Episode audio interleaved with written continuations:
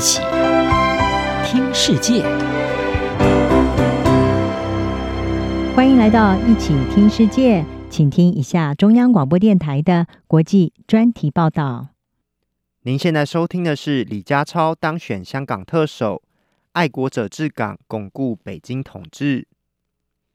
香港在五月八号举行特首选举。唯一的候选人前政务司司长李家超毫无意外的当选。这位获得北京钦点第一位出身警界的香港特首，反映出北京对目前香港安全情势的重视。中国官媒也称李家超的当选是全面落实爱国者治港。香港特首是由一个选举委员会所选出，李家超在一千四百六十一位委员中获得了百分之九十九的票数。只有八个人投下反对票。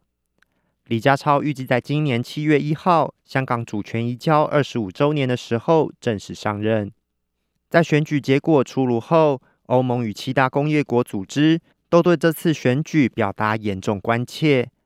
欧洲联盟外交与安全政策高级代表波瑞尔指出，这次选举是违反民主原则与政治多元化的行为。美国约翰霍普金斯大学政治经济学教授、出生于香港的孔浩峰向英国卫报表示，在没有其他候选人竞争的情况下选出李家超，北京要向外界传达的讯息就是北京已经强化对香港的控制，并将继续对香港采取强硬政策。今年六十四岁的李家超在香港警界服务超过三十年。并在担任香港保安司司长任内，执行了对二零一九年反送中抗争的严厉镇压。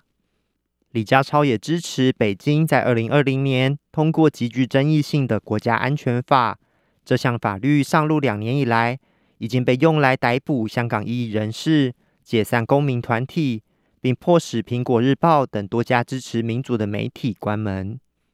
李家超在打压香港民主运动上所扮演的角色，使得他与现任特首林郑月娥一样，成为第一批遭到美国制裁的香港官员。李家超上任后，一般预期香港的安全和稳定将是他的施政主轴，并延续过去几年林郑月娥政府对新闻自由和政治活动的压制。不仅如此。许多人也在观察李家超是否会推动并完成香港基本法第二十三条的立法。根据基本法第二十三条规定，香港特别行政区应该自行立法，禁止任何叛国、分裂国家、煽动叛乱、颠覆中央人民政府及窃取国家机密的行为，并禁止外国的政治团体在香港的政治活动，也禁止香港的政治性团体与外国政治性团体建立连接。虽然北京已经对香港实施国安法，但由于国安法只涵盖了二十三条中的部分规定，因此北京一再强调，香港人应该要完成第二十三条的立法。香港曾在二零零三年试图推动这项立法，但当时遭遇到民间的激烈反弹而作罢。而随着北京加强对香港的控制，李家超已经在选前表明，持续推动第二十三条的立法将是他的首要任务。对华政策跨国议会联盟香港倡议统筹邝颂晴接受德国之声访问时指出：“我认为李家超让大多数人很担心，因为他说他将推动在香港制定第二十三条，而不是讨论推动普选。”邝颂晴说：“这些事情让人们认为他只会是北京的傀儡，试图打压公民社会，并确保香港没有民主和自由。”在李家超预期会继续加强港府在安全与政治上的控制的同时，他在其他领域势必也将面临更大的挑战。李家超在他的施政纲领中强调，他将提升香港的治理，增加住房供应，并保持香港的国际地位。但德国之声引述香港浸信大学政治学家陈家洛的观察，除了警务、安全或广泛的国家安全议题之外，李家超在政策议题上几乎没有什么经验，尤其是在 COVID-19 疫情对香港经济的影响上。由于香港在过去两年大部分时间都采取严格的边境管制，不仅影响了许多在香港经商的企业，更进一步冲击香港的国际金融中心地位。